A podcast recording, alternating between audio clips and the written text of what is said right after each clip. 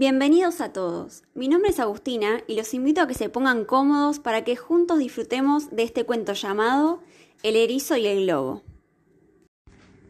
Había una vez un erizo que vivía solo en el bosque. Nadie quería estar con él porque sus púas pinchaban mucho. Un día, cerca del agujero donde vivía el erizo, apareció un globo rojo sobre un charco de barro. El cordón estaba enredado en algo parecido a una rama, y el globo no podía subir. ¿Qué haces ahí, globo? preguntó el erizo.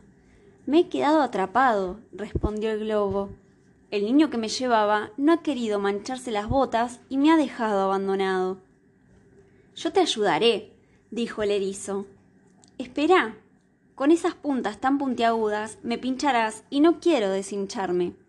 Tranquilo, globo, confía en mí, dijo el erizo. Cortaré el cordón pinchándolo con mis púas. El erizo se metió en el charco para cortar el cordón con sus púas y dejar al globo libre. Pero... Oh no, gritó el erizo, son arenas movedizas. El erizo empezó a hundirse en el barro poco a poco. No sabía qué hacer. ¿Quién salvaría ahora el globo?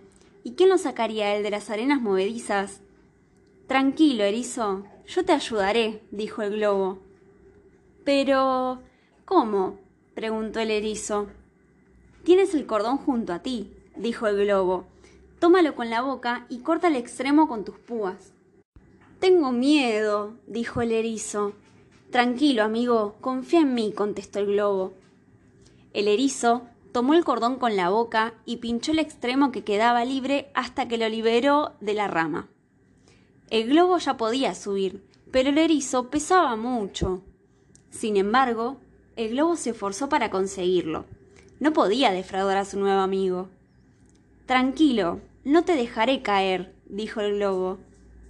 El erizo no pudo contestar porque tenía el cordón en la boca. Sin embargo, se movía intentando salir, pero no podía. No te muevas, le dijo el globo. Será más fácil para mí subir si estás quieto. Confía en mí. El erizo no entendía muy bien por qué tenía que estar quieto, pero decidió confiar en el globo. Finalmente, el globo logró despegar con su amigo picudo colgado en su cordón. Gracias, amigo, dijo el erizo cuando lograron aterrizar. Te daría un abrazo, pero. Los dos amigos rieron como nunca antes lo habían hecho. Y así fue como el erizo y el globo se hicieron amigos. Ahora sí, colorín colorado, este cuento se ha terminado. Espero que te haya gustado tanto como a mí. Y nos vemos en el próximo. Adiós.